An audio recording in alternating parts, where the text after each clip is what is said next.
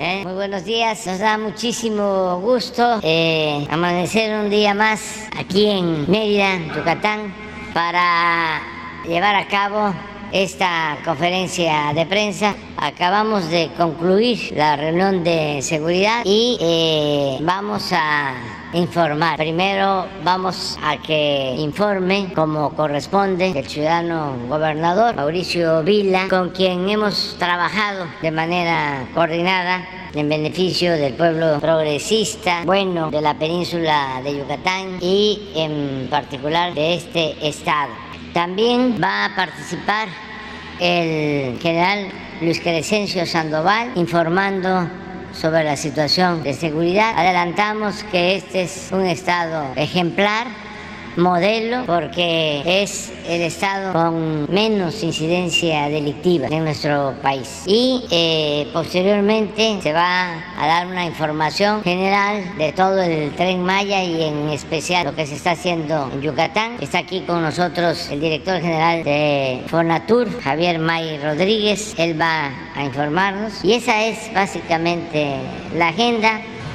Eh, nos acompaña secretario de Gobernación, Augusto López Hernández, el almirante José Rafael Ojeda Durán, Ricardo Mejía, subsecretario de Seguridad Pública, el general Luis Rodríguez Bucio, y somos todos. Y desde luego ustedes que forman parte de este diálogo circular, la gente que nos está viendo, que nos está escuchando. Pues entonces comenzamos, le damos la palabra a el gobernador Mauricio Villa. Gracias, señor presidente. Muy buenos días tengan todos ustedes. Primero que nada, presidente, darle la bienvenida a usted y a su gabinete a Yucatán. Nos da mucho gusto tenerle de vuelta. Y si me ayudan con la presentación, siguiente, por favor. Sí, en, en Yucatán hemos basado nuestra estrategia de seguridad en cuatro pilares principales. El primero, poder tener más y mejor estructura de videovigilancia, más tecnología, más y mejores condiciones laborales para nuestros cuerpos policíacos. Tercero, el impulso a las acciones de prevención del delito. Y cuarto, por supuesto, la coordinación con todos los órdenes de gobierno. ¿Cómo vamos en los principales eh, indicadores? Si me ayudan con la siguiente, por favor. Siguiente. Pues hoy eh, Yucatán, eh, según los datos eh, es el, el, primer lugar con la menor incidencia delictiva de todo el país. En el año 2022 ha habido una reducción importante en el primer semestre del 66%. Primer lugar con menos saqueos, cero saqueos en lo que va del año. Primer lugar con menos víctimas de homicidios dolosos. Primer lugar con menos secuestros, cero secuestros en lo que va del año. Y primer lugar con menos robos a vehículos. Siguiente, por favor.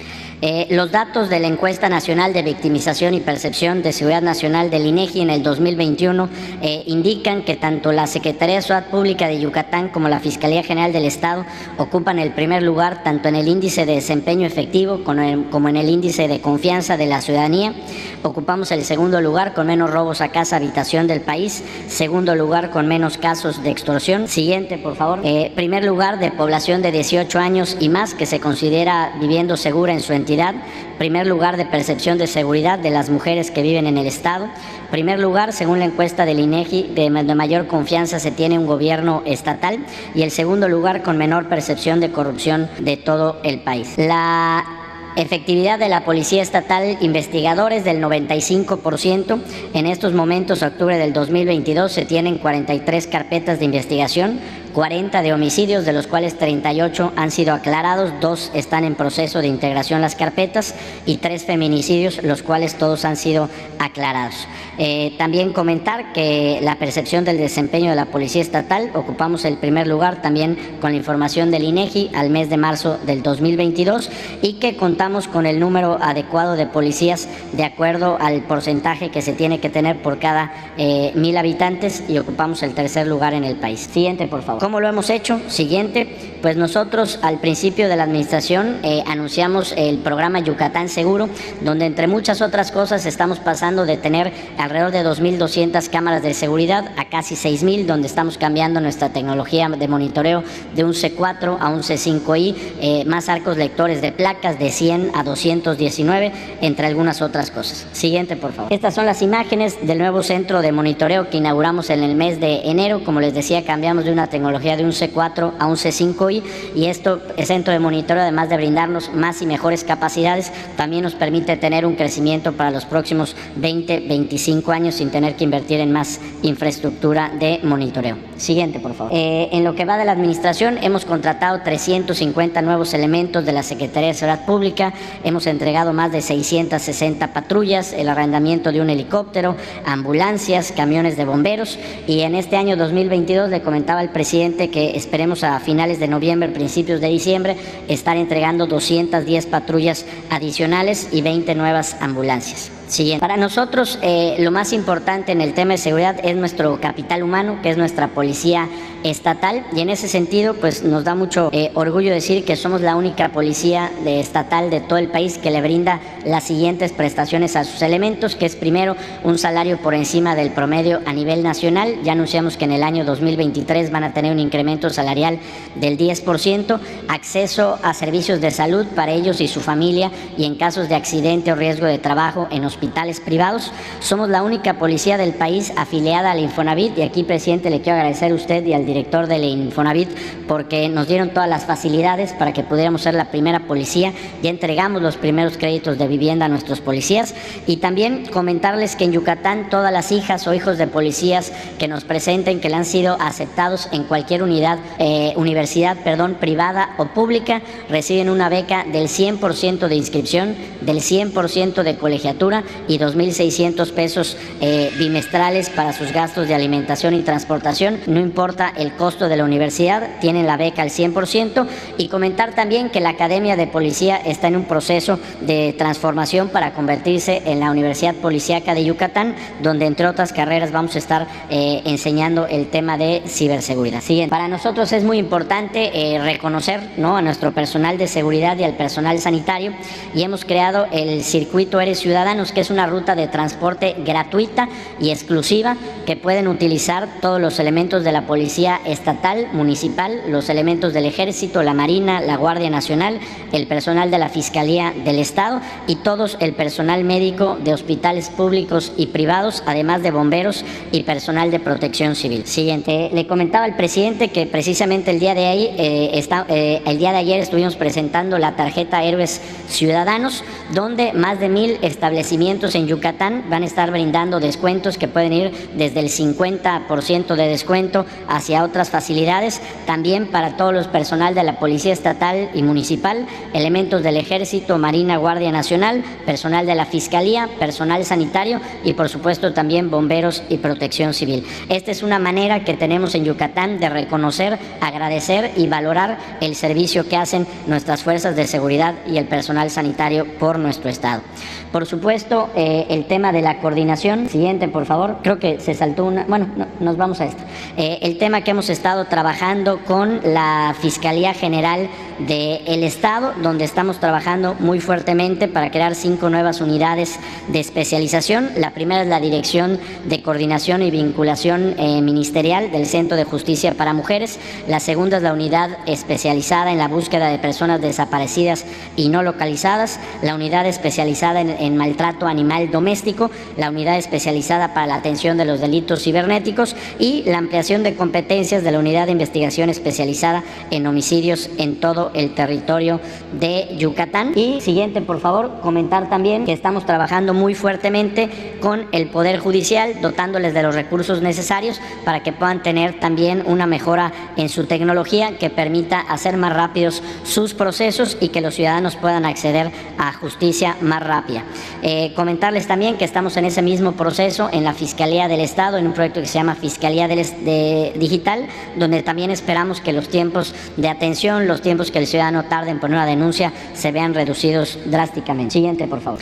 Eh, por supuesto, la participación del gobierno del Estado en las mesas de construcción eh, de La Paz, donde estamos eh, trabajando en las reuniones eh, que se convocan todos los días, siempre representación del gobierno del Estado. Siguiente, por favor. el trabajo que estamos realizando de manera coordinada, los operativos que se hacen de manera coordinada entre los tres órdenes de gobierno en Yucatán, valoramos, reconocemos y agradecemos la presencia del Ejército, de la Marina y la Guardia Nacional, que sin duda son un pilar y un baluarte para tener los índices de seguridad con los que contamos aquí en Yucatán, trabajando de manera coordinada. Siguiente, por favor. Por supuesto, también el apoyo y la colaboración en la vigilancia del tramo 3 y 4 del Tren Maya. Nosotros, el Tren Maya es una obra que apoyamos aquí en Yucatán porque estamos convencidos que el poder tener un medio de transporte rápido y eficiente que nos permita traer parte de los millones de turistas que llegan al estado de Quintana Roo, por supuesto que es una obra que nos genera empleo y nos genera desarrollo económico y más turismo una vez que esté concluida.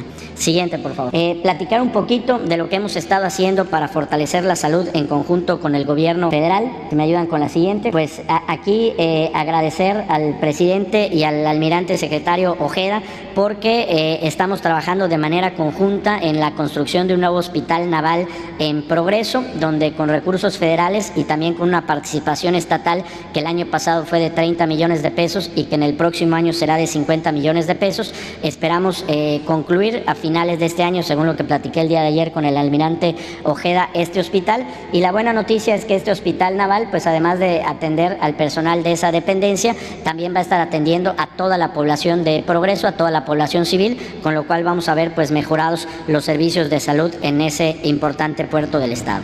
Siguiente, por favor. La la recuperación del hospital de Ticul.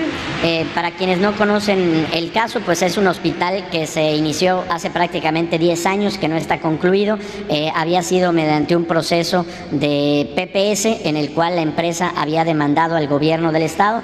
Había una sentencia ya donde el gobierno del Estado tenía que pagar a esta empresa 740 millones de pesos por un hospital que no estaba concluido y gracias al apoyo del presidente del gobierno federal, del titular del Instituto Mexicano del Seguro Social, Zoe Robledo, se logró llegar a un acuerdo con esta empresa donde se desisten del juicio que tenían en contra del gobierno del Estado, donde nos han entregado la propiedad del inmueble y la construcción que ya se tenía avanzada al gobierno del Estado y donde hemos hecho el donativo del gobierno del Estado al Instituto Mexicano del Seguro Social y donde se va a estar construyendo pues por fin y concluyendo este hospital en el municipio de Ticul. Eh, se espera que en las próximas semanas, según nos informó la gente del Seguro Social, Social se dé ya el fallo de la licitación para que la obra de construcción de este hospital se inicie en enero del año 2023. Siguiente, por favor. Y bueno, el Hospital General de Yucatán, el Hospital Orán, que es un hospital que tiene 116 años que se inauguró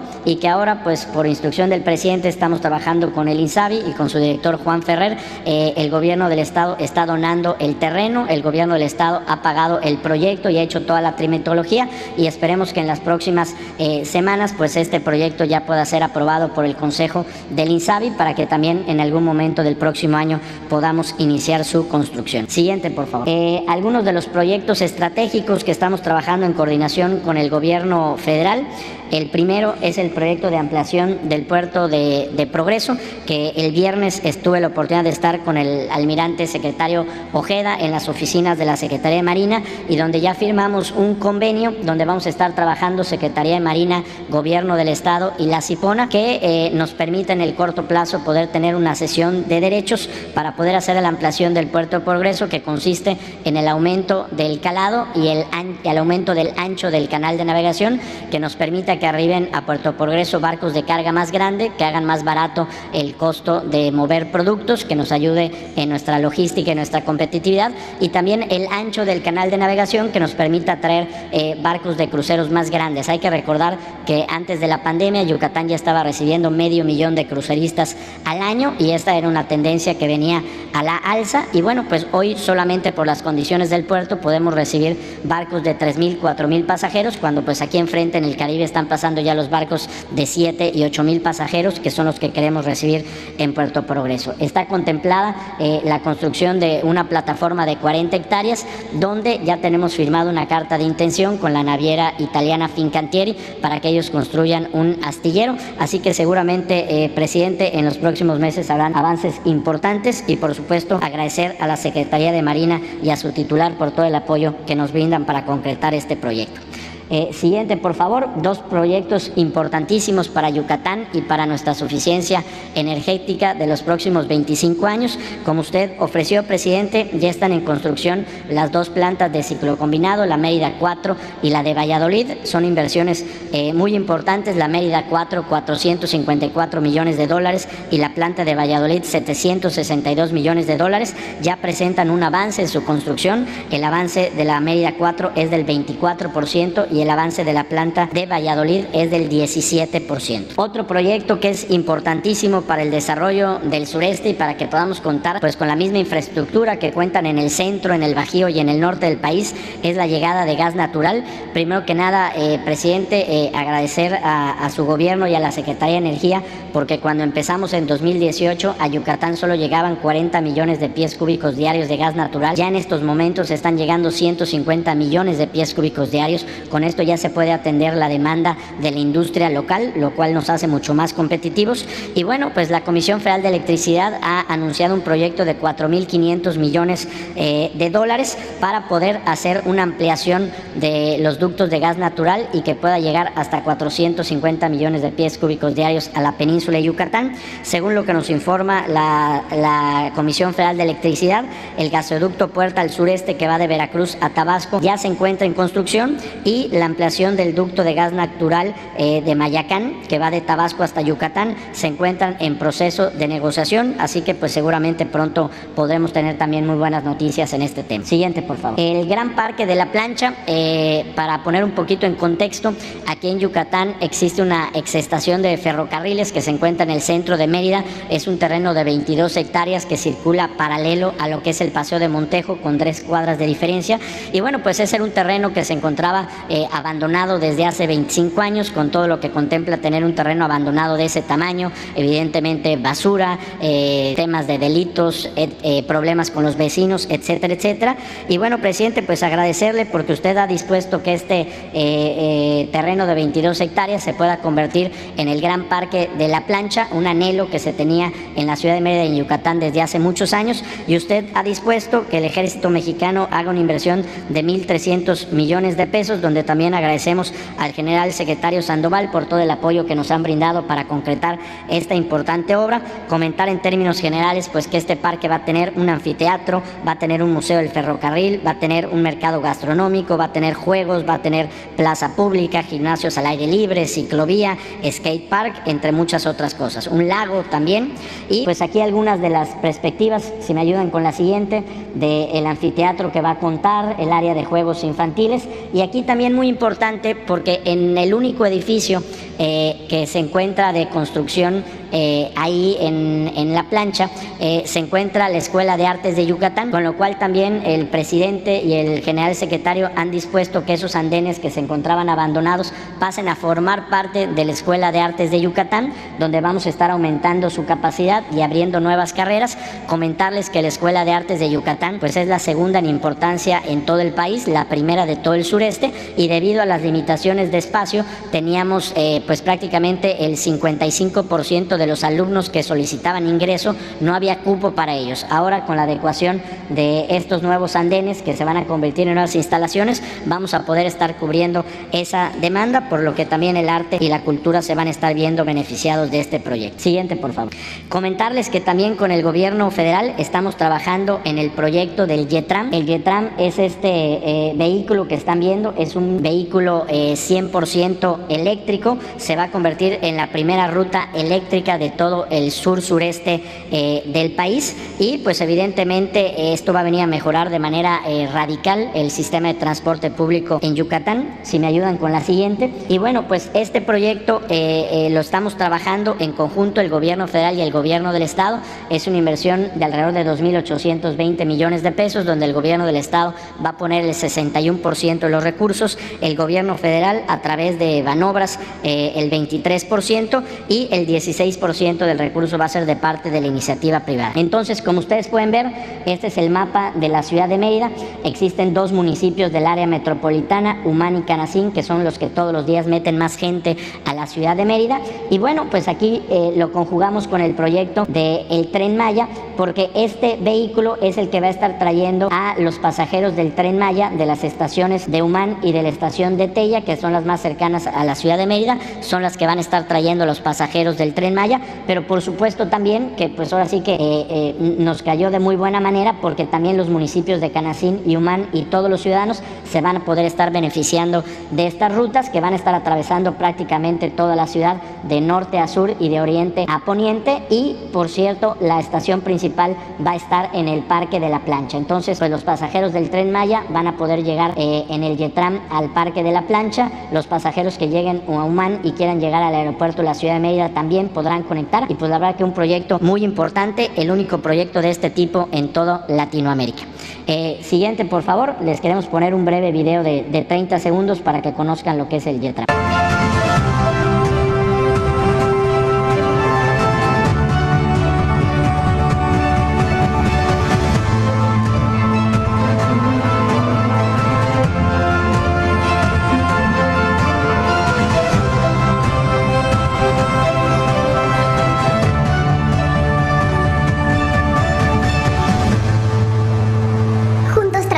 Transformemos Yucatán, Gobierno del Estado. Pues, presidente, eso sería lo que tenemos que informar. Agradecer de nueva cuenta el trabajo coordinado que estamos eh, realizando en Yucatán entre su gobierno y el gobierno del Estado de Yucatán con los municipios. Eh, agradecer también la presencia del secretario de Gobernación, Adán Augusto, con quien también estamos trabajando eh, diversos proyectos que seguramente más adelante podremos estar anunciando. Y, por supuesto, también agradecer la presencia y el apoyo de Javier Maya, el director de Fonatur, con quien estamos trabajando también de manera coordinada en el proyecto del Tren Maya. Presidente, desde Yucatán, como siempre, toda la disposición de trabajar en equipo, de trabajar de manera coordinada en las atribuciones que nos brinda la ley y, por supuesto, para seguir poniendo nuestro granito de arena para que desde Yucatán podamos construir un mejor México. Muchas gracias, señor presidente.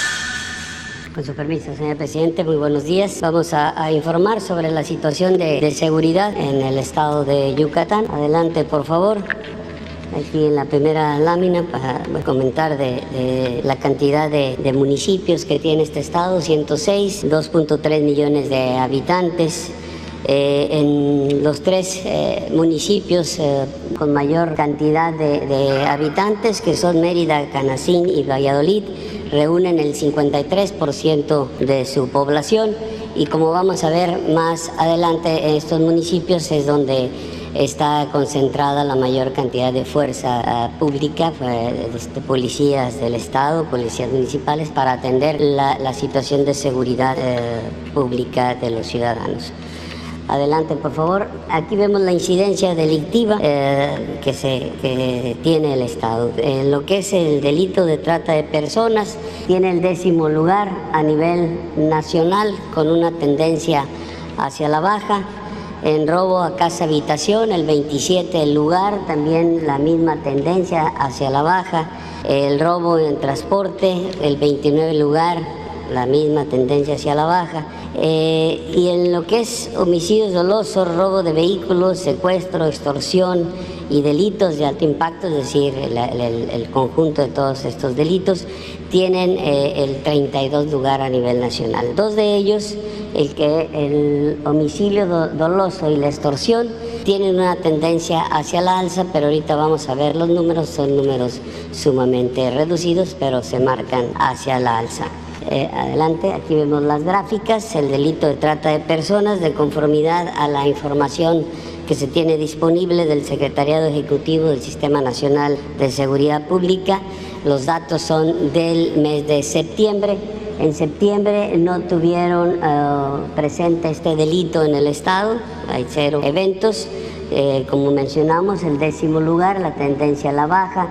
Aquí vemos en la gráfica el acumulado, cómo ha venido reduciendo, como en el 2022 solamente tienen dos casos de, este delito. En robo a casa habitación eh, son 12 eh, este, delitos que se presentaron en septiembre. Su tendencia es igual hacia la baja con el 27 lugar a nivel eh, nacional y aquí también observamos el acumulado de este, de este, delito. El robo en transporte no se presentó en septiembre ningún robo de esta naturaleza tiene el 29 lugar y bueno, aquí vemos en el acumulado cómo este delito nada más ha estado presente en el 19 y en el 21 con un evento en cada uno de los años. Eh, la extorsión, dos este, eventos de esta naturaleza. Este es uno de los delitos que se marca hacia la alza, eh, considerando lo que habían tenido en años anteriores, pero el número es sumamente reducido. Llevan ocho, ocho eh, eventos eh, este, en el 2022. Tiene el 32 lugar a nivel nacional, el secuestro también en 32 lugar.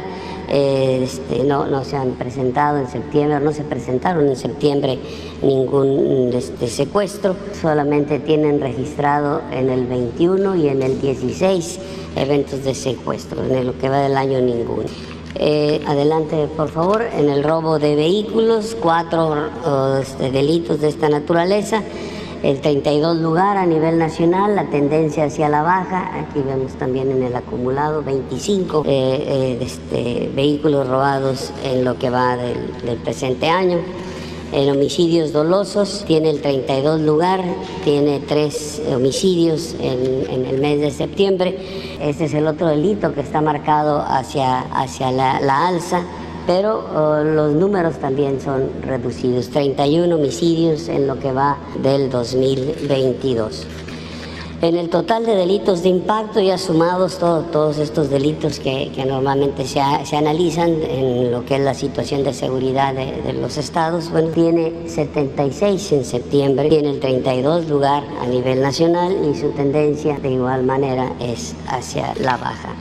Eh, en la cantidad de, homicidios dolosos por entidad federativa en lo que va de la administración y hasta septiembre, que es el último dato que tenemos, el Estado está en 32 lugar con 161 homicidios. La media nacional está en 3.399 homicidios.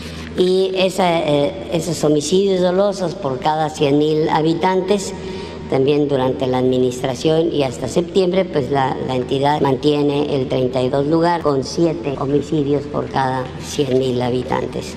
Eh, sin embargo, los municipios donde, donde hay una mayor incidencia delictiva en lo que es homicidios dolosos, robos de vehículos y narcomenudeo, son cuatro de ellos, Mérida, Tizimín, Canacín y Progreso, que son también los municipios que tienen una mayor cantidad de población. Entre estos cuatro eh, reúnen el 83% de, este, de estos delitos, aunque, repito, son números muy reducidos.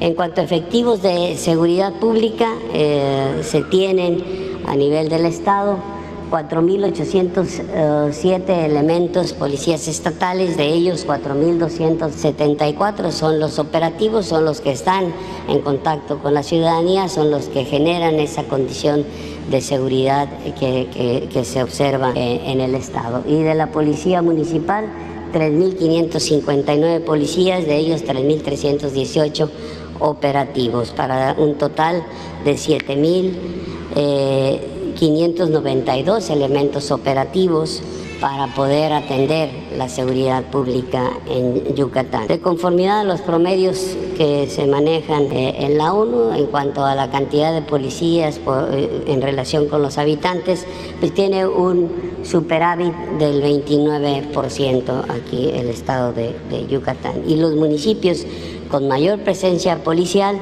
y lo vemos en la lámina, Mérida, Valladolid, Tizimín, Progreso y Motul, que coincide con lo que ya mencionábamos de, las, de los eh, delitos o los municipios donde se presentan la mayor cantidad de delitos. En cuanto a fuerzas de seguridad, eh, federales, eh, tiene el Estado aquí la presencia de 2.875 elementos del Ejército y Fuerza Aérea y de ellos 2.579 son operativos, de la Secretaría de Marina 880, eh, en total de ellos 704 operativos, la Guardia Nacional 1.075, de ellos 968 operativos, para hacer un total de 4.830 elementos y de ellos 4.251 operativos que de manera coordinada trabajan con las policías estatales y municipales para hacer un total de 11.843 elementos trabajando en el territorio yucateco. Eh, este,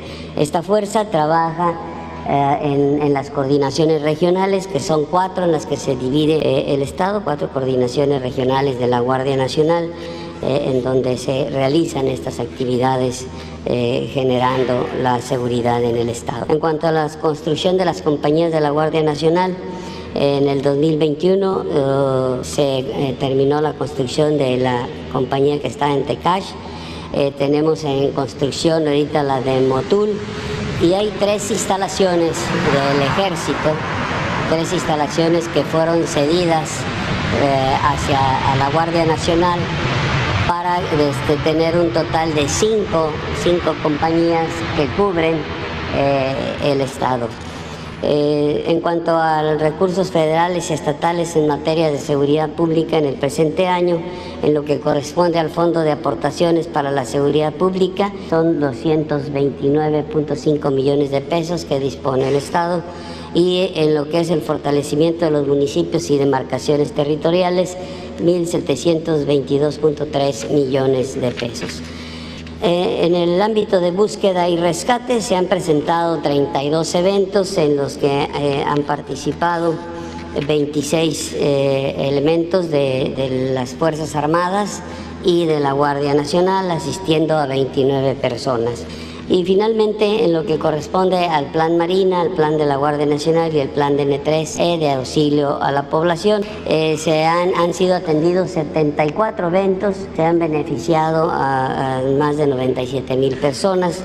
Eh, los efectivos que han participado en estos 74 eventos eh, son 2.936 efectivos del, del Ejército y Fuerza Aérea con 231 vehículos del Plan Marina 881 eh, efectivos con 23 vehículos, de la Guardia Nacional 2.665 con 145 vehículos, atendiendo principalmente huracanes, eh, lluvias fuertes, incendios forestales, urbanos, accidentes vehiculares, explosiones. Eh, esa es la manera en que hemos auxiliado a la población lo que es las Fuerzas Armadas y la Guardia Nacional. Es todo, señor presidente. Muchas gracias. Eh, con su permiso, señor presidente, saludo al gobernador Mauricio Vila, a mis compañeros de gabinete, a los medios de comunicación y al pueblo que sigue esta conferencia. Continuamos trabajando para llevar adelante la gran obra que es el Tren Maya, para que en el sureste mexicano haya desarrollo con justicia. Son 1.554 kilómetros de vía que pasarán por Chiapas, Tabasco, Campeche, Yucatán y Quintana Roo. En estos cinco estados, el tren cruzará 40 municipios y 180 localidades. Se trabaja en siete tramos con la participación en obra de cuatro consorcios y la Secretaría de la Defensa Nacional, además del consorcio que fabrica los trenes y construye las cocheras y los talleres. A lo largo de la ruta del tren habrá 20 estaciones y 14 paraderos que ya se están construyendo. Ya comenzó la fabricación de los 42 trenes que serán modernos, cómodos, seguros y amigables con el medio ambiente, porque la mayoría tendrá un sistema híbrido, es decir, que podrán usar energía eléctrica para reducir emisiones contaminantes o diésel de tipo VA que es un combustible más limpio, con menor contenido de azufre, pero no nada más el tren va a usar este combustible, sino que en toda la península y para el uso de la industria también se va a proveer. Esa es una aportación que PMG hace para la contribución del medio ambiente en el sur sureste. Los 42 trenes sumarán 219 vagones y en la ruta contarán con 6 cocheras y 3 talleres para resguardo y reparación y mantenimiento. También habrá ocho bases de mantenimiento de vía. Los trenes se fabrican con tecnología de última generación por manos mexicanas en Ciudad Sagún, en el estado de Hidalgo.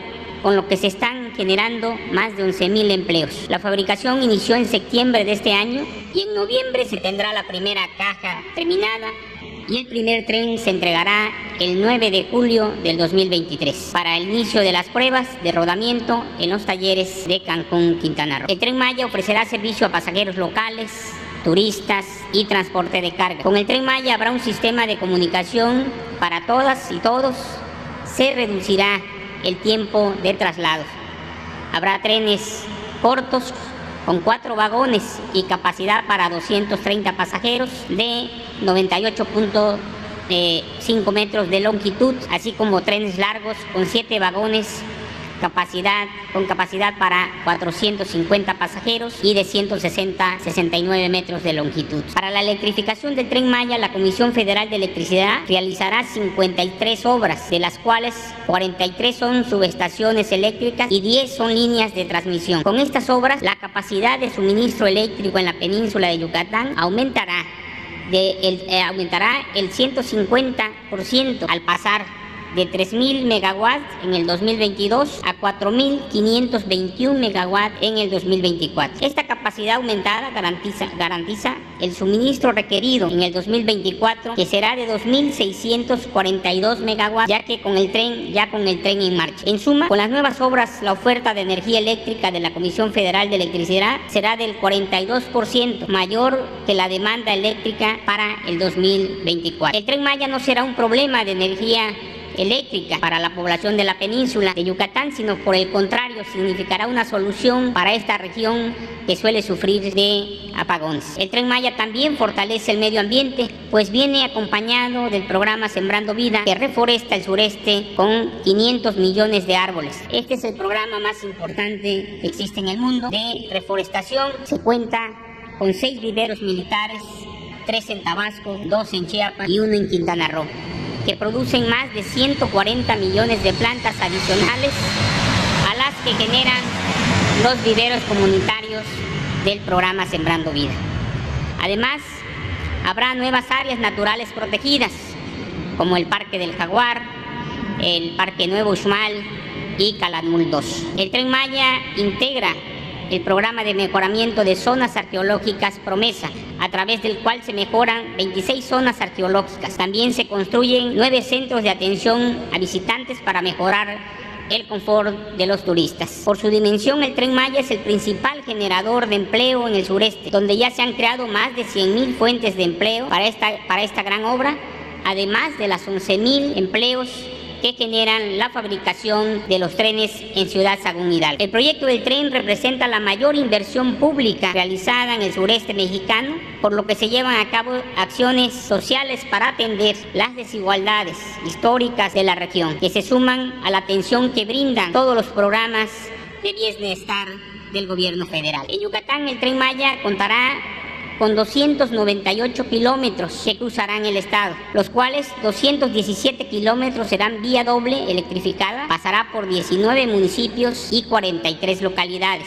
El tren Maya tendrá en Yucatán cuatro estaciones, tres paraderos, dos bases de mantenimiento y un taller y cochera, así como dos subestaciones eléctricas nuevas para generar la energía requerida para la población y la operación del transporte eh, férreo. Como parte del tren Maya, en Yucatán se construyen 115 obras complementarias entre viaductos, puentes, pasos de faunas, pasos vehiculares. También se mejoran en Yucatán cuatro zonas arqueológicas. Habrá dos nuevos museos y se moderniza la autopista Mérida-Cancún en un total en su total tiene 194 kilómetros que corresponden al estado de Yucatán. Informo también que ya se trabaja en los proyectos para las construcciones de los hoteles del Tren Maya. Presidente, todo el trabajo se ha realizado en coordinación con las secretarías, instituciones del gobierno federal, así como de autoridades estatales y locales. el compromiso que tenemos, señor presidente, mantenemos el compromiso de que esta, esta obra, el Tren Maya, será inaugurado en diciembre del 2023. Es cuando dejamos un video. El Tren Maya es un proyecto prioritario del Gobierno de México para impulsar el turismo, generar desarrollo con justicia y rescatar del olvido al sureste mexicano. Una vez inaugurado, en diciembre de 2023, pasará por los estados de Chiapas, Tabasco, Campeche, Yucatán y Quintana Roo. Su recorrido se extenderá por 1.554 kilómetros a lo largo de 40 municipios y 181 localidades, en los que habrá 20 estaciones y 14 paraderos. Tren Maya ofrecerá servicio a pasajeros locales y turistas, inicialmente a bordo de 42 trenes cómodos, modernos y seguros. Los trenes ya son fabricados por manos mexicanas en Ciudad Sagún Hidalgo, con tecnología de última generación y comenzarán a entregarse en julio de 2023 cuidar el medio ambiente. Los trenes contarán con sistema híbrido y podrán operar con energía eléctrica y diésel, lo que contribuirá a reducir emisiones contaminantes. En el sureste, por donde circulará el tren Maya, habrá más de 10.000 hectáreas de nuevas áreas naturales protegidas y una reforestación histórica con 500 millones de árboles del programa Sembrando Vida largo de la vía férrea habrá pasos de fauna para cuidar y proteger los ecosistemas donde abunda la vida. Tren Maya es una obra responsable con la naturaleza y también protege el patrimonio arqueológico. Por ello se mejoran 26 zonas arqueológicas y se construyen centros de atención a visitantes para enriquecer la experiencia de quienes se acerquen a la cultura maya. La gran obra del tren ha propiciado el rescate de miles de vestigios y hallazgos de suma relevancia, como una antigua canoa maya y una estela labrada en sus dos caras. También permitirá la apertura de nuevas zonas arqueológicas y museos para conservar y admirar aún más la grandeza prehispánica. Cada tramo del tren Maya se construye con la participación del pueblo, por lo que es la obra con más diálogo y acuerdos en la historia de México. No empieza a correr y sus beneficios ya se reflejan en las comunidades de la ruta, con acciones sociales específicas que se suman a los programas de bienestar del Gobierno de México. Por su dimensión, el tren Maya es el principal generador de empleos en el sureste mexicano y actualmente es una de las obras más importantes del mundo. Su construcción implica maniobras de gran escala, con trabajo incluso nocturno, fabricación y almacenamiento de materiales en amplias dimensiones, como uso de tecnología, maquinaria y equipo modernos. Además de la vía y los trenes, se construyen obras complementarias para la conectividad de las comunidades y la seguridad en el flujo vehicular, como puentes, viaductos, distribuidores y la modernización de la autopista Mérida-Cancún. El tren Maya conectará hermosas ciudades, mágicas comunidades y sitios de importancia mundial a través de sus recorridos, permitirá a millones de visitantes nacionales y de todo el mundo adentrarse y conocer la grandeza natural, cultural y humana del sureste mexicano. El tren Maya es una gran obra del pueblo de México. Vamos, adelante. Si les parece, eh, un compañero o compañera de Yucatán y uno, un compañero o compañera de la prensa o de los medios nacionales. Entonces, empezamos con la compañera.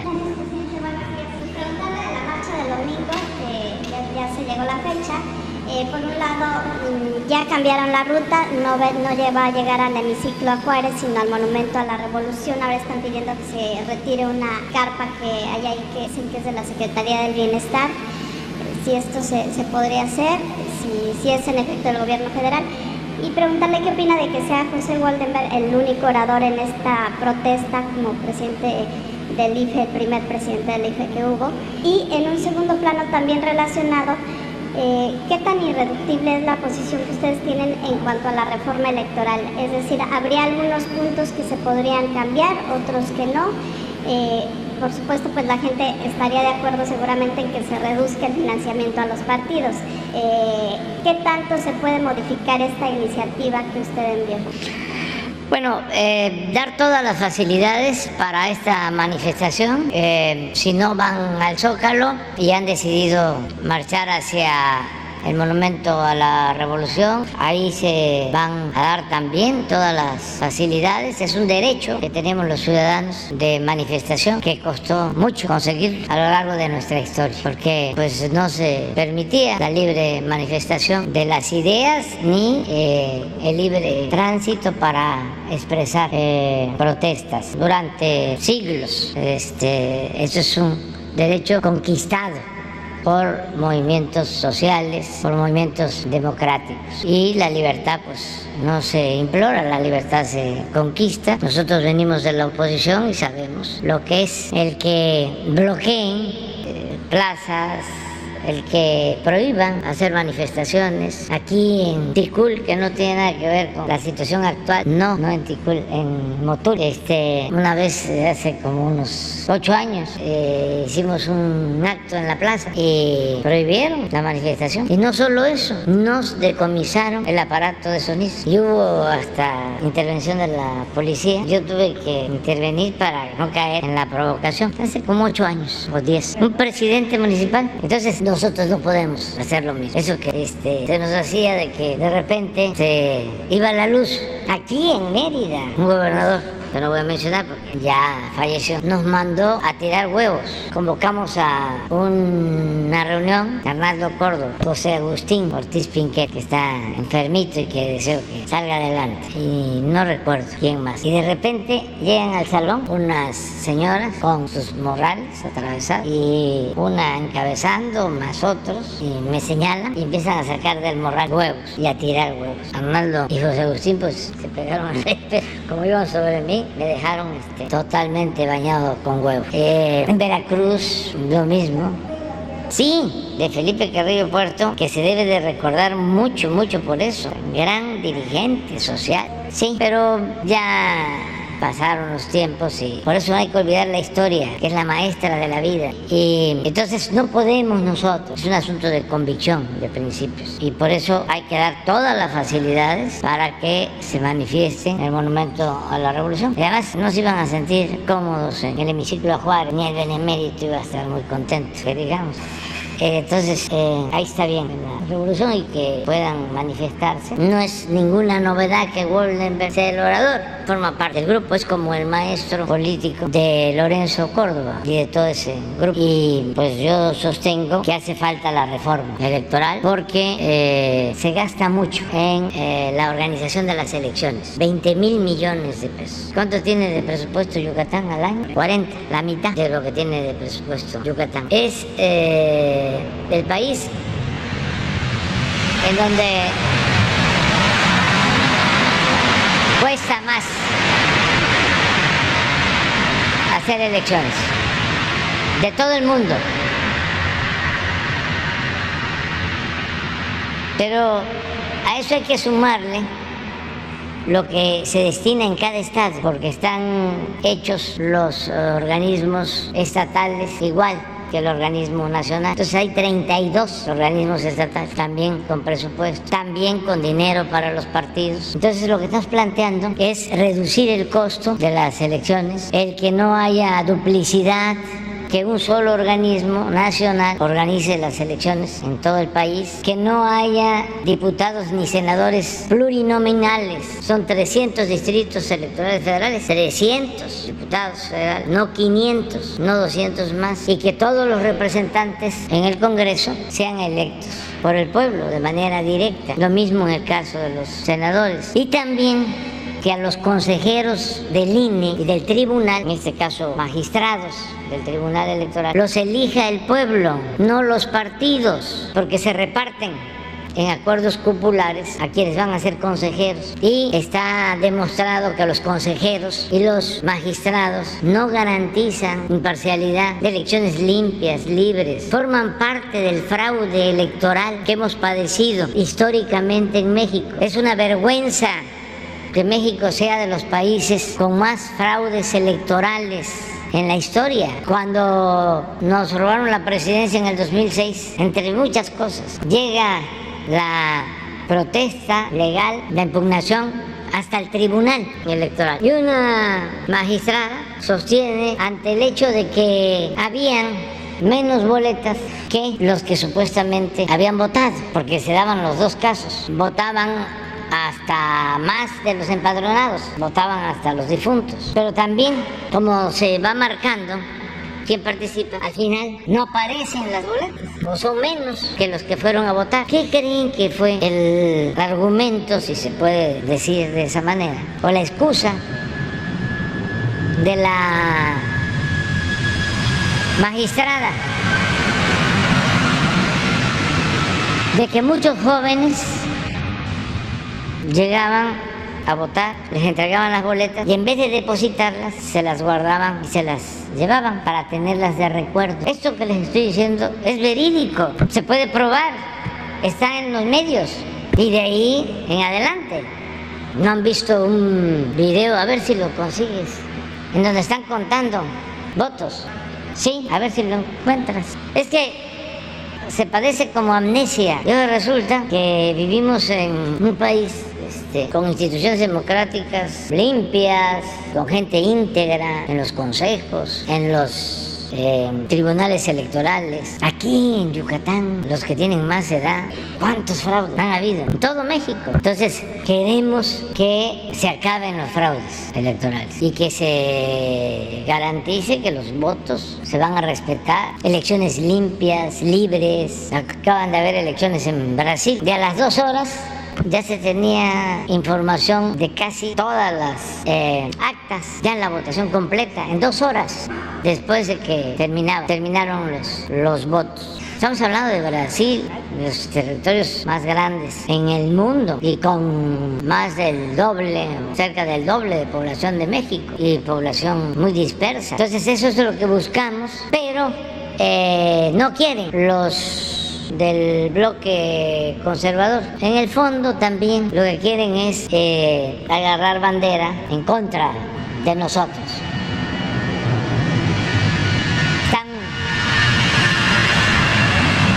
muy molestos porque se acabaron los privilegios, ya no se permite robar, se sentían los dueños de México. Y sobre todo les molesta mucho que se diga lo que antes se ocultaba les molesta mucho decir que hay racismo, que hay clasismo. Eso los pone muy enojados. Ayer veníamos en el avión y se paró una joven en el vuelo y se aventó un discurso en contra de mía. Pues sí, estoy muy consciente de eso, porque no son pocos. Yo tengo una aceptación de alrededor del 70%, pero tengo como 26, 28, 30% en contra. Entonces estamos hablando de 25, de 30 millones de personas. Claro, no hay 25, 30 millones de fifís o de oligarcas, pero sí hay mucho aspiracionismo. Es un modelo que impusieron y que siempre ha existido en todo el país, aquí en Yucatán. Imagínense que había esclavitud en la época de Porfirio Díaz. ¿Saben cuándo se abolió la esclavitud en Yucatán? En 1914. Aquí vino a hacer una novela que les recomiendo mucho a los jóvenes. Vino eh, Turner, que escribió un libro que se llama México Bárbaro. Y hay una escena en donde un capataz de una hacienda en Yucatán eh, ordena que le peguen de latigazos a un peón y él está viendo cómo lo están azotando y se está fumando un puro. Y era hasta que se cayera la ceniza del puro. Se habla, los que son fumadores de tabaco, de un puro buen, de buen tabaco, un habano de aquel entonces. Y de ahora, este, no se le cae la ceniza, se queda. Entonces, habían grilletes, habían cepos, había esclavitud. O sea, el auge del Enequén, ese progreso, estuvo vinculado a la esclavitud. Por eso el paseo Montejo. Entonces, hablar de eso hasta molesta. Yo no sé si sea cierto, pero una nieta, bisnieta de Felipe Carrillo Puerto me platicó de que querían hacer un documental sobre Felipe Carrillo Puerto y sus tías o tías abuelas, porque Carrillo Puerto había tenido más mujeres. Ya se habían casado con los integrantes en aquel entonces de la llamada casta divina.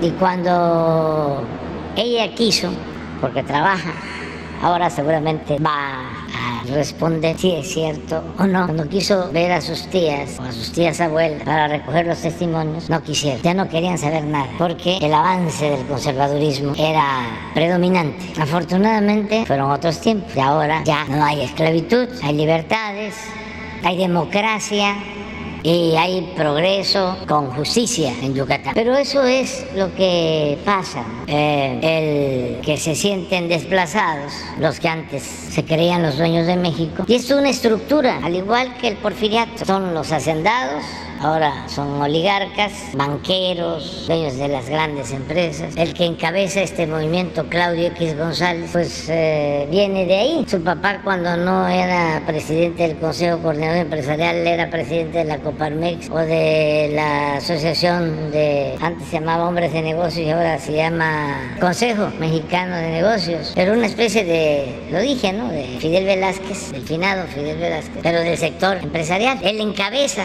y luego pues están los científicos, que son como los intelectuales orgánicos de ahora, Goldenberg, Aguilar Camín, Krause, etcétera, etcétera, Roger Bartra. No, son muchísimos. Y los medios, en el porfiriato, a todos los medios los tenían apergollados. Por eso se tuvieron que ir los Flores Magón a hacer el periódico Regeneración a Estados Unidos. Y eran muy pocos los periódicos independientes. Aquí había un periódico democrático durante el periodo maderista, que era eh, de Carlos se llamaba, ¿no? Era el abuelo Menéndez, eh, abuelo de los dueños del diario de Yucatán y de mi amigo Mario, de Por Esto, que ahí están los dos todavía, Diario Yucatán y Por Esto. Pero el abuelo fue revolucionario, maderista, buen periodista, pero eran muy pocos, muy pocos. Entonces ahora igual. Entonces me reclamaba alguien de que dije que de 10 eh, articulistas, 95 estaban en contra de nosotros. Me dijo, no, 99. Y es cierto, entra en la llamada prensa nacional también, porque hasta eso, en los estados hay más libertad, menos control. Pero en la Ciudad de México, eh, prensa escrita, radio, televisión, todo. Ya van a ver la cobertura del domingo. Igual que cuando nosotros nos manifestábamos. Este, pero bueno, así es esto. Yo celebro que haya estas manifestaciones. Por dos eh, razones. Primero, porque se demuestra que vivimos en un país democrático y se garantiza el derecho a disentir. Y segundo, porque se quitan máscaras, se combate la simulación. Hay definiciones. Es que lo que más afecta, acuérdense que en México eh, había mucha simulación. Habían hasta partidos paleros, hasta hace poco, para simular de que había democracia. Entonces, en el periodo neoliberal se habló mucho de la sociedad civil, de los independientes, de los que no tenían partido, que incluso repudiaban a los partidos. Puro choro, mareador. Y ahora no, Ahí van a estar agarrados de la mano todos. Y eso es muy bueno porque mediatiza la simulación. No ayuda. Son tiempos de definiciones. Y yo lo tengo muy claro. Le ofrezco disculpas para los que no piensen de la misma manera. Además, no tenemos por qué pensar todos de la misma forma. Eso sí es dictadura. Pero yo pienso de que se está llevando a cabo una transformación en México y que hay dos agrupamientos y dos proyectos distintos y contrapuestos en nación. Y veo a mis adversarios con todo respeto. Juárez decía, los reaccionarios también son mexicanos, desde luego, pero somos distintos. A ellos los mueve el interés por el dinero, ese es su verdadero Dios, nada más que son muy hipócritas y son, repito, racistas, clasistas, aspiracionistas, se creen superiores, sabiondos, son también déspotas, son de los que maltratan a sus trabajadores, van a un restaurante y en vez de llamar al mesero, le hacen esas cosas. Y muchos vienen de abajo, pero se vuelven ladinos, se desclasan, olvidan sus orígenes. A veces esos son hasta peores. Es como los que vienen de la izquierda y luego se pasan al conservadurismo, como este Roger Bartra, que era eh, miembro distinguido del Partido Comunista, es buen intelectual. En mis tiempos, él y Semo hacían una revista que se llamaba Historia y Sociedad, que era de lectura obligada. Director del periódico del Partido Comunista, El Machete, y de repente lo convence Krause. Y ahora está en contra de nosotros, pero abiertamente. Entonces sí somos distintos y no solo es México, ¿eh? es el mundo. Y eso ha sido la historia. Y hay dos grandes corrientes de pensamiento en la historia del mundo, liberales y conservadores. Y bueno, por el lado del liberalismo, que este comunismo, que socialismo, que populismo, pero es el tronco, el liberalismo. Y por el lado del conservadurismo, pues el capitalismo, el fascismo, el neoliberalismo, pero el tronco es el conservadurismo. Por eso cuando hablan de neoliberalismo en México, ¿qué es neoporfirismo?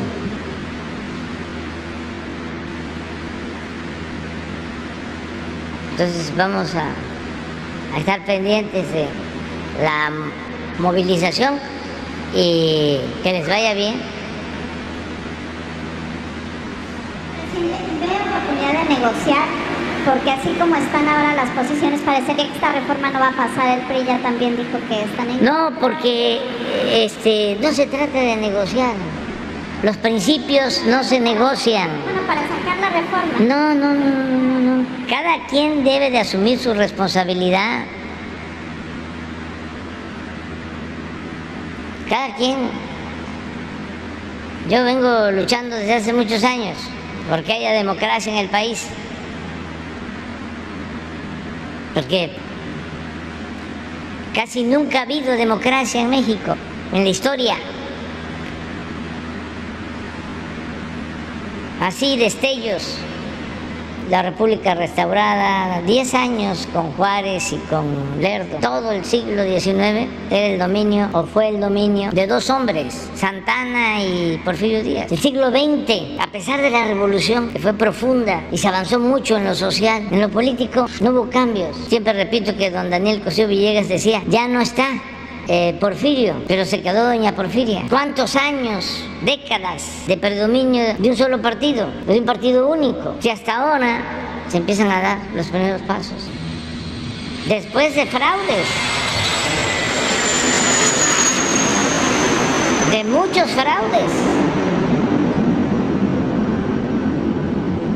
Entonces, estamos obligados a dejar establecido un auténtico sistema democrático y no solo quedarnos en la democracia representativa, sino avanzar hacia la democracia participativa. Por eso la importancia de las consultas, de la revocación del mandato.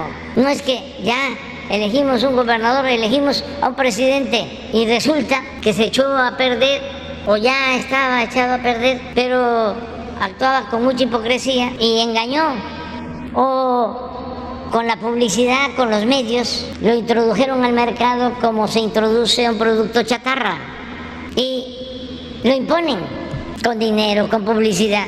Bueno, a los tres años se puede llevar a cabo una consulta y se revoca el mandato, porque así como el pueblo pone, el pueblo quita. Y el pueblo es el soberano, no las élites. Entonces, eh, dejar establecido un sistema democrático auténtico con autoridades electorales de inobjetable integridad, honestidad, incapaces de participar en un fraude, como ha sucedido es una necesidad para el país. Es parte de la transformación. Ah, que no quieren. Pues ya cumplimos. No se lograron los votos. Aplausos. Pues eso no quiere decir que el pueblo no quiere la democracia, no la quieren las élites. Si hubiese sido por las cúpulas, pues yo no llego a la presidencia. Yo estoy aquí por el pueblo y por eso es al que respeto, al que me debo, es mi único amo. Pero no me puso Claudio ni los grupos empresariales como sucedió en otros casos o los medios de información. Entonces que los legisladores actúen como auténticos, verdaderos representantes populares, que le pregunten a la gente antes de votar qué opinan y si no, este, eh, hacen caso, porque hay encuestas, se hacen encuestas y en todas la gente lo que quiere es que sea el pueblo el que elija a las autoridades electorales. ¿Por qué van a elegirlos? Los eh, de la cúpula de los partidos, se los reparten tres para ti, tres para mí y uno por allá o dos. Y ahí ven este, haciendo cada cosa en el Consejo del INE, en el Tribunal Electoral. Pero la verdad, este, no, no, este, no es quitar al INE. Usted me preguntabas de Goldenberg. Les comento que estaba yo llegando a dirigir un partido y estaba la negociación sobre una ley electoral, ya les platiqué de cómo por nosotros, nosotros logramos dos cosas desde la oposición, logramos muchas, pero una, el que por primera vez, como en 1996, que no hace mucho, se permitió a los partidos que transmitieran sus mensajes en televisión, porque ni pagando se podía entrar a la televisión. Se iba a una televisora y se decía, aquí tengo este mensaje. Aún cuando fuese un mensaje fresa. Y de acuerdo a las tarifas, te tengo que pagar tanto. Por segundo, por minuto. Ahí está. No. Y en esa negociación sobre la nueva reforma electoral de aquel entonces, estaba Cedillo, Chaufete era el secretario de Gobernación, se hacían las reuniones ahí en Gobernación. Yo llevé tanto a Televisa como a Azteca unos mensajes porque venían unas elecciones. Estaba yo llegando, municipales. Y en los dos casos me dijeron, sí, deja aquí. Me acuerdo que eran este, unos cartuchos. Y claro que nunca me hablaron. Entonces, cuando regresé a la mesa, dije, nos retiramos, porque estamos hablando aquí de una nueva ley electoral y ni siquiera nos permiten transmitir nuestros mensajes. Los partidos no pueden transmitir sus mensajes en televisión. Entonces nos paramos, me retiré y al día siguiente ya me estaban hablando de que se iban a pasar los mensajes. Y a partir de ahí comenzaron a, partir, a salir los mensajes de televisión. Eso fue un logro. Otro logro es que de esa reforma este, salió de que le tenían que dar más dinero a los partidos. Y el partido que yo representaba recibía como dos millones de pesos. Pero con la reforma iba a recibir 200. De 2 a 200. Y dijimos, no, no, no, es una exageración. Por eso puedo hablar. Si no, pues me tendrían sometido. Yo me acuerdo que me dijo Cedillo, le voy a ver cobrando el cheque, pues de 2 millones a 200. Entonces, no votamos nosotros por la reforma. Y pues ganaron los que querían la reforma. Y en efecto, se incrementa el presupuesto a los partidos. Y empieza a llegar, como se dice coloquialmente, la mesada o el moche grande. Entonces, ¿qué hacemos? Ya no eran 2 millones al año, sino 200 al mes, pues como de aquellos con 15, 18 millones. Esto en el 1996, 97. Entonces decidimos, vamos a usar el dinero para eh, crear un fideicomiso y darle becas a los niños de eh, compañeros nuestros que habían sido asesinados, sobre todo durante el sexenio de Salinas de Salinas de Gortari, muchos asesinados, luchando por la democracia, que habían quedado huérfanos en Michoacán, en Guerrero, después del 88. Entonces se creó un fideicomiso para ayudarlos, a las viudas. Lo segundo, casas para defender a migrantes en la frontera. Y lo tercero, entregar de manera gratuita los libros de secundaria, porque en ese entonces solo eran gratuitos los libros de primaria y donde gobernábamos se entregaban gratuitos los libros de secundaria. Entonces, molesto Cedillo dio la orden al secretario de Educación, señor de apellido Limón, Miguel Limón, para que se entregaran gratuitos todos los libros de secundaria en el país. Logros nuestros. Y cuando estábamos en la negociación, eh, lo mismo, dos, tres propuestas del PAN. Por cierto, los dos que propuso el PAN en ese entonces ya son finados. Uno no, pero sí, no eran tres. O sea, Molinar, Orcasitas y Lujambio. Los dos son finados. Y luego el PRI 2, este, Oñate. Santiago Ñat, sí, y este Merino y una investigadora Pechar, Jacqueline pechas Y nosotros propusimos a un señor Cárdenas que nos decían que era muy recto. El caso es que eh, apenas se integró el consejo y se nos fue para el lado del gobierno. Y los dos que aguantaron, fue uno fue Cebadúa y el otro Cárdenas. Jaime, pero ya estaba el consejo faltaba el presidente. Entonces, sí, eh, la propuesta que traían, ya amarrada, era el maestro Alcocer y pues eh, acababa de tener problemas con nosotros. Por lo mismo, porque venía de la izquierda y se la dio. Igual que Goldenberg, la misma cosa. Entonces dijimos, no, ¿cómo? Va a haber una rebelión al interior del partido. Y dijimos, no, no, no. Y entonces propusieron a dos gentes más. Ah, como este, se tenía que ser propositivos, nosotros dijimos, este señor no por esta situación, pero sí, aquí hay 20 que proponemos. Y de ahí salieron uno que fue director del Colegio de México, Andrés Lira, y había consenso, y se le habló y dijo, no, no acepto. Y luego un constitucionalista, este, también el hijo se llama igual, nada más que ya, ya falleció, no, no recuerdo su nombre, muy famoso, eh, buen abogado, Fixa Moody, y no aceptó. O sea, ya, van tres y el cuarto salió este Golden, que ese sí dijo que sí. Esa es la, la historia. Pero ya nos pasamos del tiempo. Ahora Yucatán, Yucatán. ¿De lo que? Ah, no, está, está interesante. Es que así quieren que sea ahora. El Estado de México 2017. No hace mucho. A ver si se. 39, 40, 40.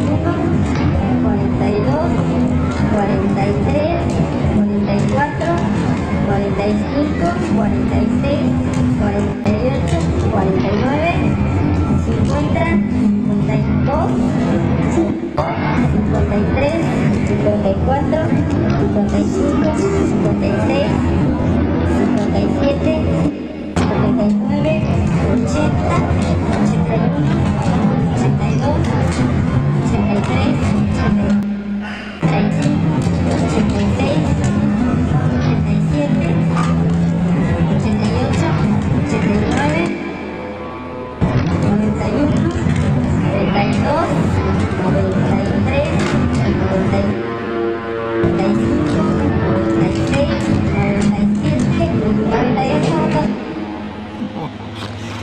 Se pasó unos cuantos, pero no, no, no contaba bien, pero este, así, así, así pasaba y sigue pasando también, por eso hay que cuidar eso. Muy bien, de aquí de Yucatán, Yucatán, párense, ya, adelante. Le vamos a dar, o sea, a ver si nos alcanza el tiempo, uno para este, para el diario Yucatán y otro para por esto, ¿no? Buenos días, presidente. Eh, Abraham Raz de Somos TV. Primera pregunta, eh, enfocada saber el motivo de su visita. La semana pasada ya lo tuvimos con el gobernador haciendo recorridos por las obras que se realizan en el Estado. Eh, pues eh, tenerlo por segunda semana consecutiva. ¿A qué se debe el motivo de su visita? ¿Cuántos días va a estar aquí en el Estado?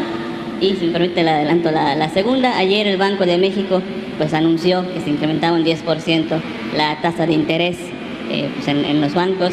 Esto, eh, pues, ¿de qué manera nos puede eh, pues, afectar a la ciudadanía?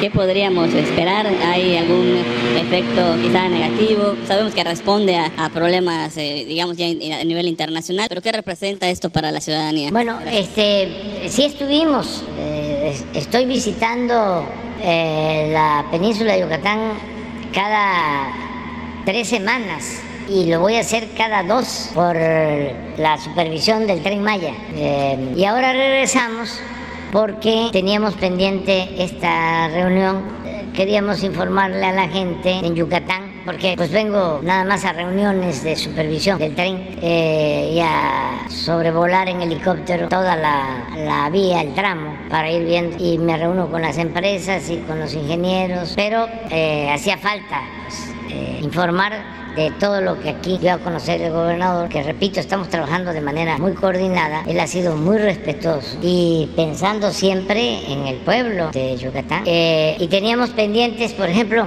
lo del puerto que es importante, es una gestión del gobernador. Lo de eh, dos plantas termoeléctricas de ciclo combinado, la de Mérida y la de Valladolid, el mismo tren, las obras complementarias eh, al tren, eh, lo de la plancha, lo de, ¿cómo se llama? Yetram, Yetram, que fue también un acuerdo, porque se debe saber que se le va a concesionar al gobierno de Yucatán todo el derecho de vía de Tella hasta la salida, donde va a, este, este, transitar el. Yetran. Este, y muchas cosas pues que, teníamos pendiente. En el caso de la plancha es una obra muy importante. Eh, el gobernador nos pidió que se ampliara eh, la escuela de arte eh, que es una de las mejores del país y se decidió hacerlo. Ahí vivían, eh, viven muchas personas desde hace tiempo y había la propuesta, porque pues el terreno es eh, federal, había la propuesta de eh, comprarles casas en algún nuevo fraccionamiento y el gobernador este, opinó que era mejor recolocarlos ahí porque pues ahí tenían su vida por años y era gente, es gente mayor. Entonces todo eso lo hemos estado viendo, pero no se informaba o se informaba parcialmente. Este, entonces, y la seguridad que es un reconocimiento al gobierno de, Yucatán, al pueblo de Yucatán, a la cultura del pueblo de Yucatán, porque entre más cultura, en el sentido amplio del término cultura, que no es la cultura nada más eh, una pintura de caballete o una escultura o tocar muy bien el violín, sí, también, eso es importante, es arte cultura. Pero la cultura de Yucatán es algo excepcional, o sea, que viene de lejos. Y está demostrado que entre más cultura se tiene, se tiene menos descomposición social hay, menos desintegración de las familias. La gente es más honesta, más respetuosa. Entonces,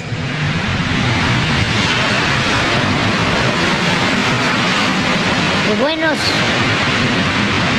eh, gobiernos ese gobierno es bueno y los que tienen en seguridad pública,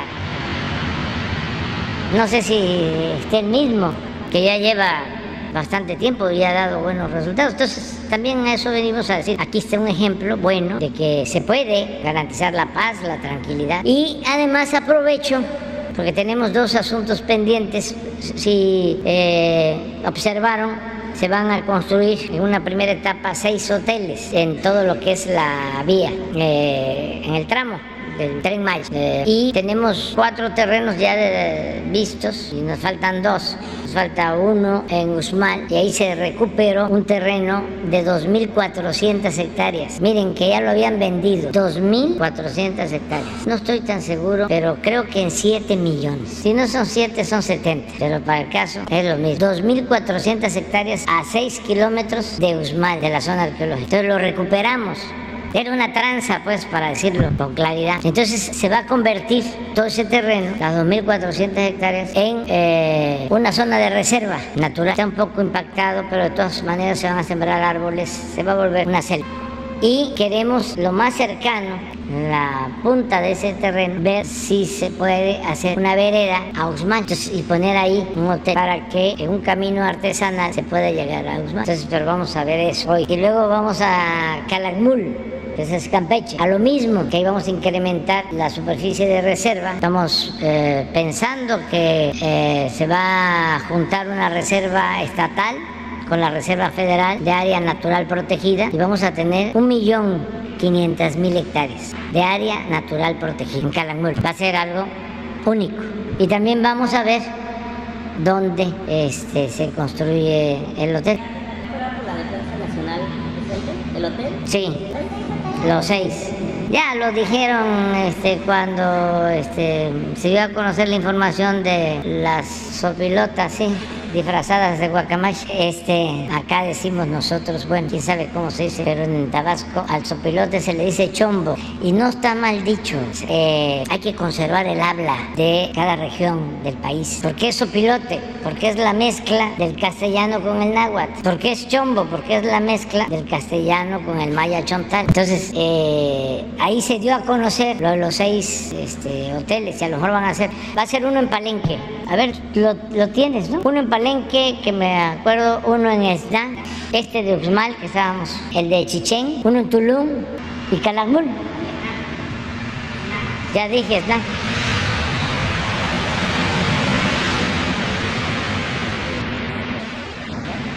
Y también voy a adelantarles algo.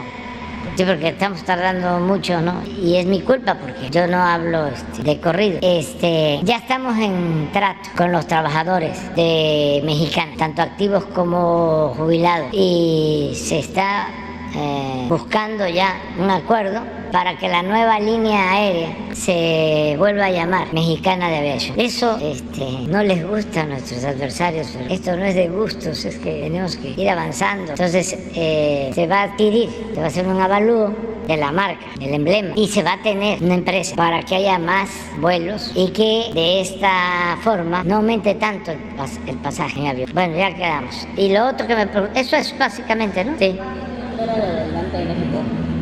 Ah, sí, eh, subió la tasa el Banco de México eh, a 10 puntos. Es autónomo el Banco de México. Nos comprometimos a respetar sus decisiones. A veces eh, nos gustaría que no solo se ocuparan aunque es importante, del control de inflación, por eso aumentan la tasa, sino que también equilibren cuidando el crecimiento y se van más siempre por el combate a la, eh, a la, a la inflación y no al fomento al crecimiento. Eh, es lo que siempre se ha hecho, es muy tradicional, pero hay que respetar la decisión. Eh, ¿Por qué aumentan la tasa?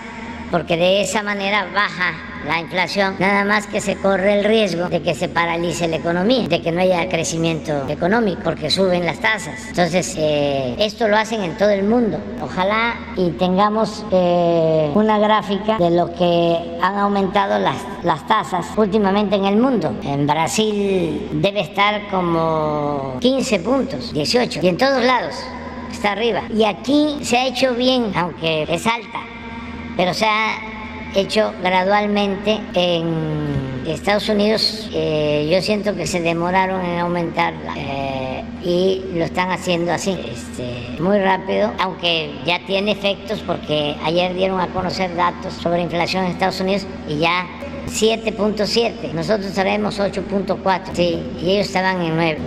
No, estaban 8.3, 8.2 y bajaron a 7.7. Sí, pero ahí va, eso es lo que... Ahora sí, para Nacional.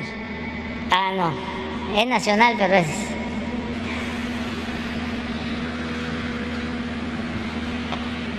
Buenos, buenos días, señor presidente. Buenos días, eh, gobernador, miembros del gabinete. Eduardo Esquivel Ancona, SDP Noticias.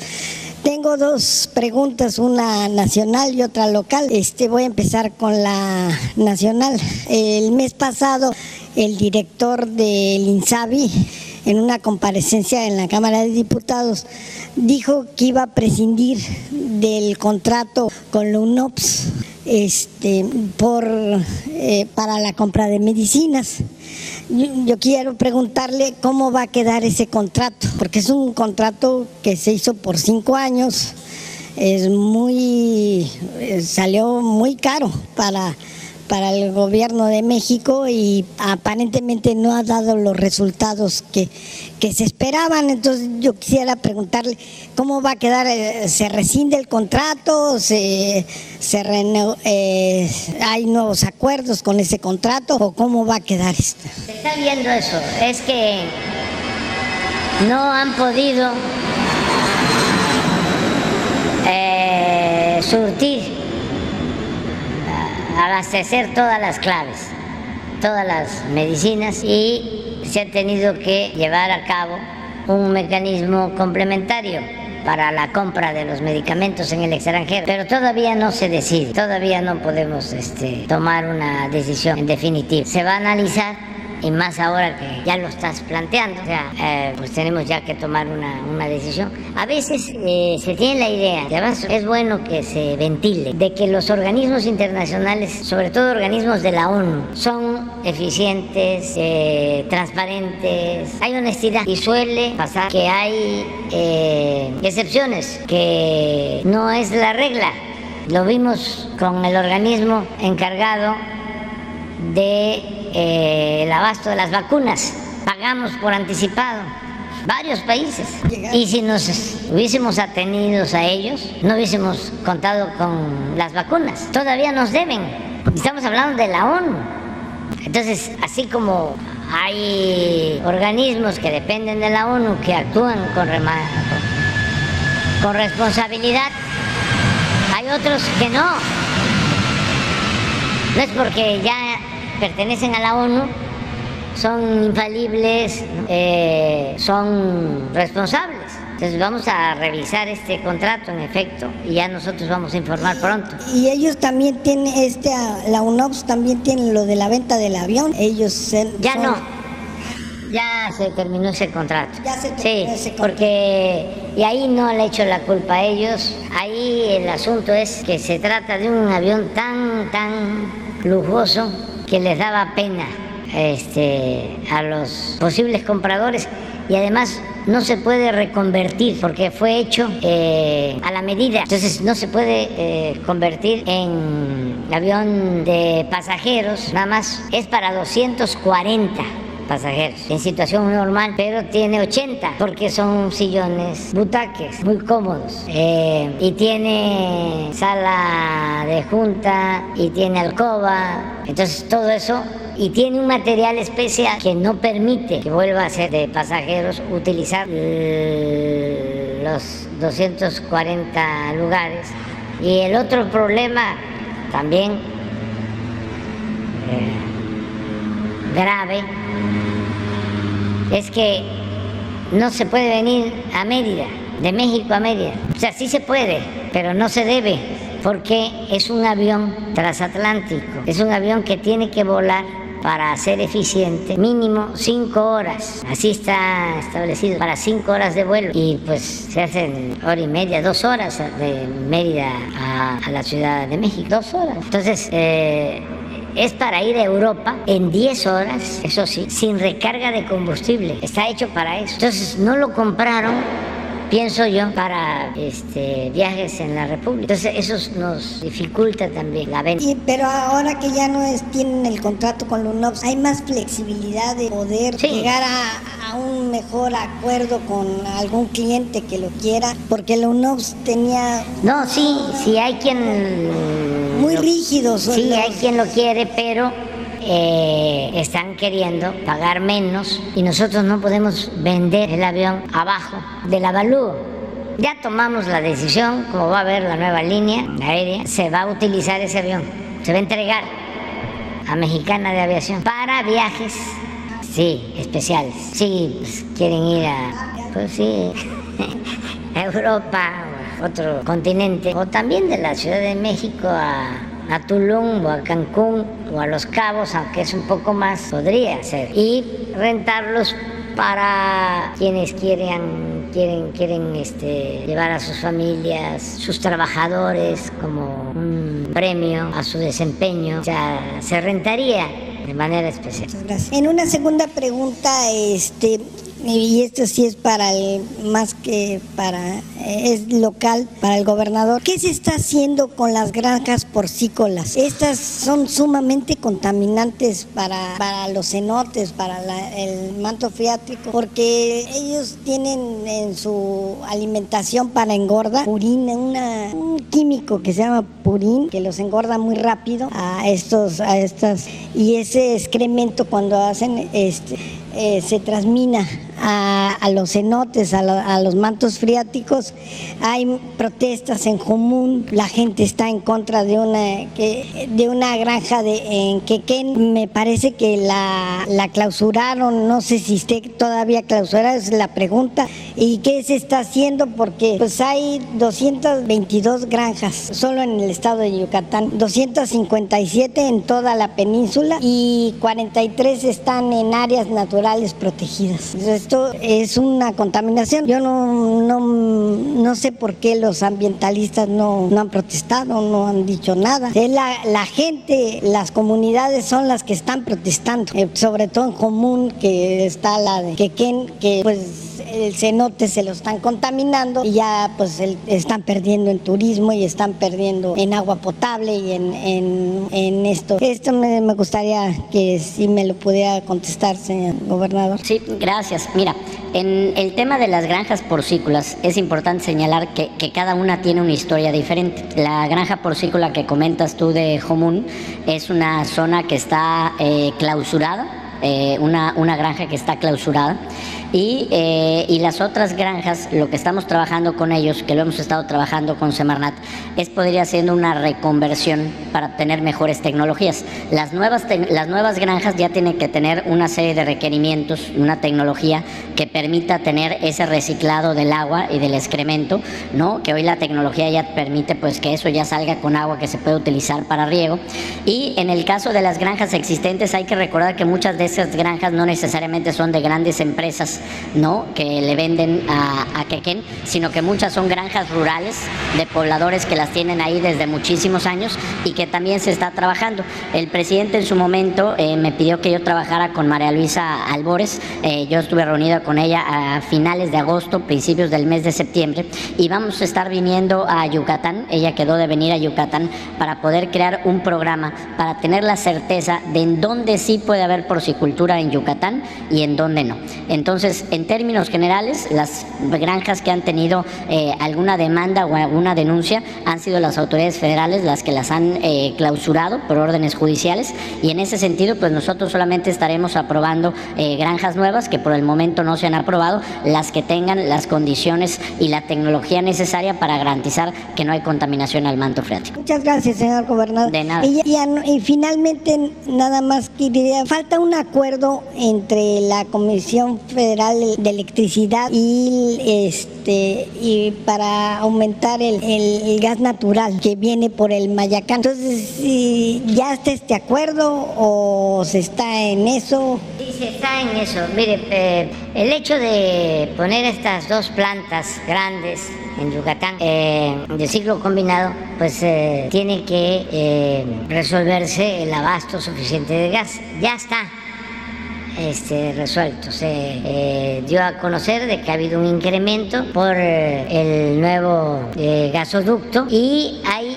un programa en proceso que es el de traer más gas por un ducto marino.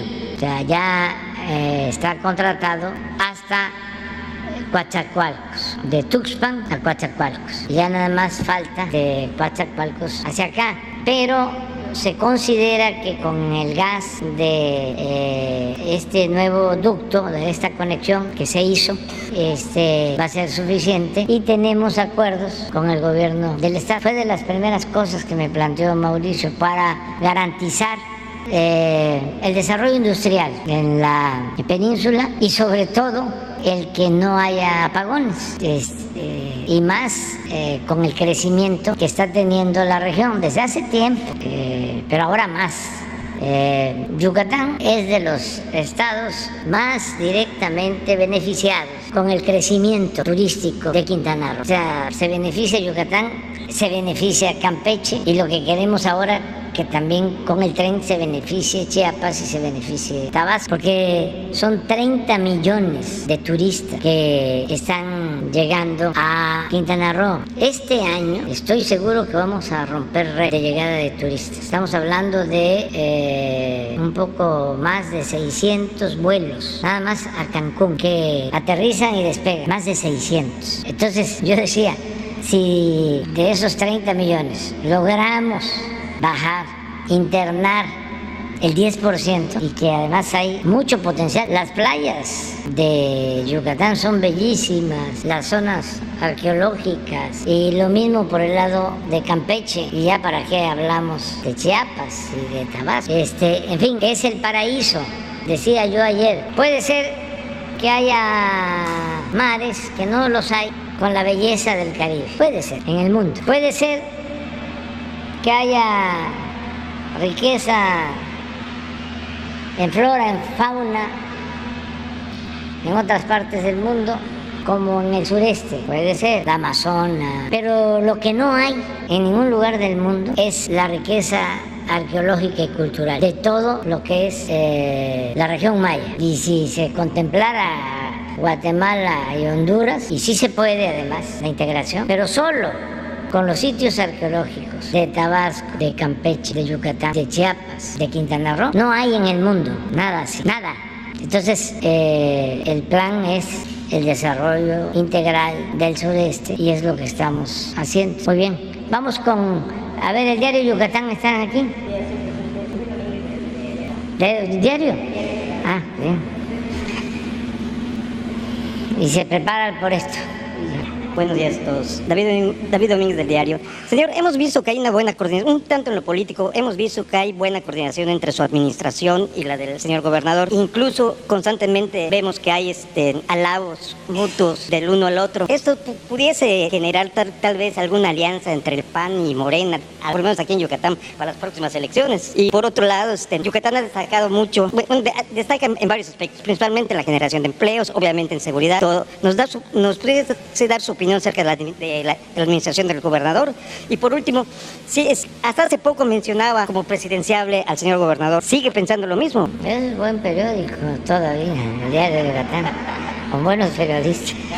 Este, hay muy buena coordinación este, con el gobernador de Yucatán. Por lo general, mantengo buena relación con todos los gobernadores. Hasta eh, con el gobernador de Guanajuato que es desde mi este, visión una gente buena, nada más que tiene circunstancias muy difíciles, pero él es respetuoso, es amable. Ahora el nuevo gobernador de Querétaro, Curi también, y aquí en especial, muy buena relación con Mauricio, ha sido respetuoso y nos entendemos porque este, lo que me plantea pues tiene que ver con el desarrollo y con el bienestar del pueblo de Yucatán.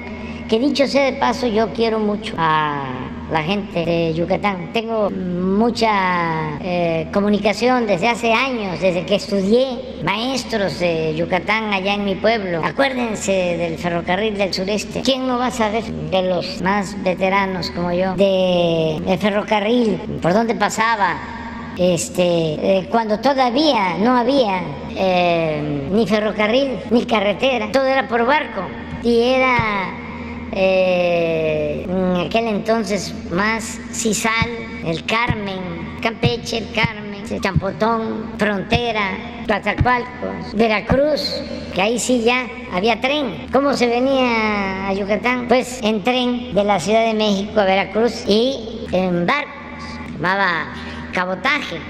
Eh, un cambio que yo siempre este, considero sorprendente, que hay que cuidar, nada más que no haya contaminación, es lo de eh, el avance en la industria porcícola en Yucatán. Antes eh, llevaban mercancías de Yucatán a Tabasco y traían cerdos, porque no eran autosuficientes. En canoas, era el comercio, en Campeche con Yucatán. Entonces es una relación estrecha. Es más, hasta en los años 70, 80, venía uno por la carretera y traían cerdos de Michoacán. Implementaron una política aquí en Yucatán a partir de ese finado que me mandó a tirar huevos. Y había control. No se podía traer un sándwich, nada de carne se empezó a proteger. Luego el puerto, que se impulsó para traer alimentos. Este, y empezaron las granjas.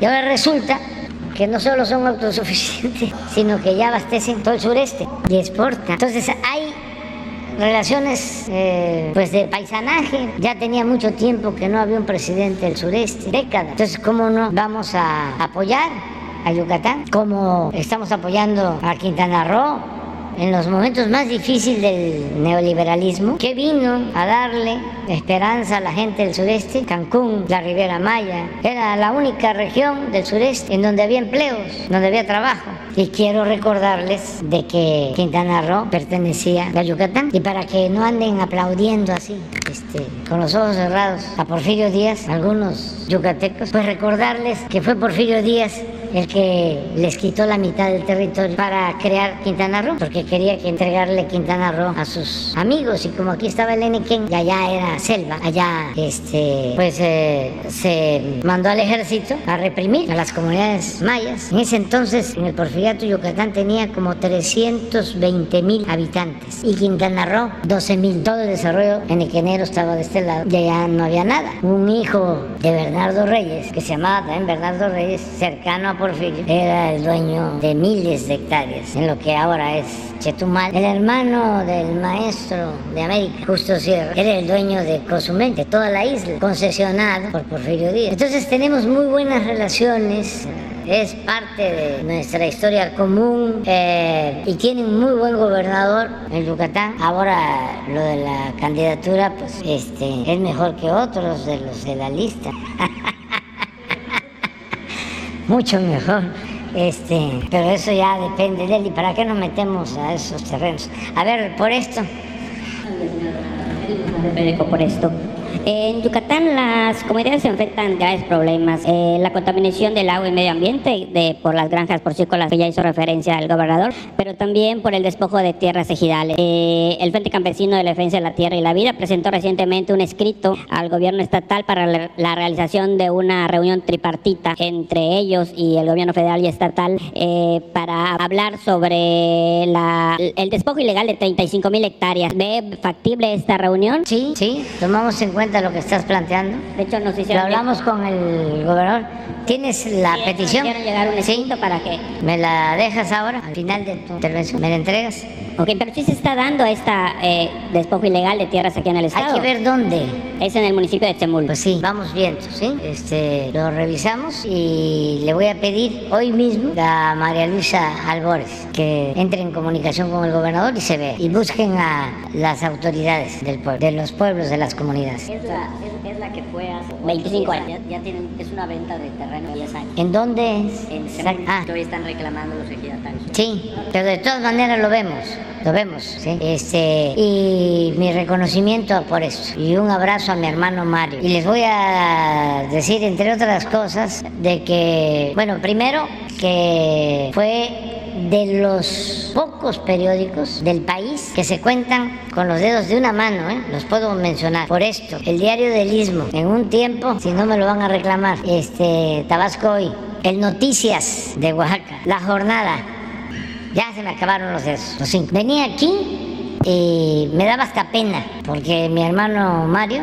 eh, desde que llegaba yo, foto en el aeropuerto y luego la segunda, la tercera, donde iba yo a los pueblos, hacía hasta fotos no truqueadas, sino ayudaba, porque una foto este, puede tomarse cuando está empezando un meeting o cuando está finalizando o cuando está en su apogeo. Pues él cuidaba que el meeting estuviese en su apogeo y sacaban la foto y desplegados. Le agradezco mucho, mucho, mucho, mucho y le deseo que se recupere, que salga adelante eh, y además dio la pelea. ¿eh? A lo mejor muchos no se acuerdan. Pero con las eh, famosas rondas petroleras, que era la entrega del litoral, del Golfo, querían entregar todo el litoral de Yucatán. Bueno, todo el litoral de la península, incluían hasta el Caribe, para la explotación petrolera. Y uno de los eh, que se opuso siempre abiertamente fue este periódico, por esto, y así defensor de muchas causas justas. Y ahora sí, ya, es la hora de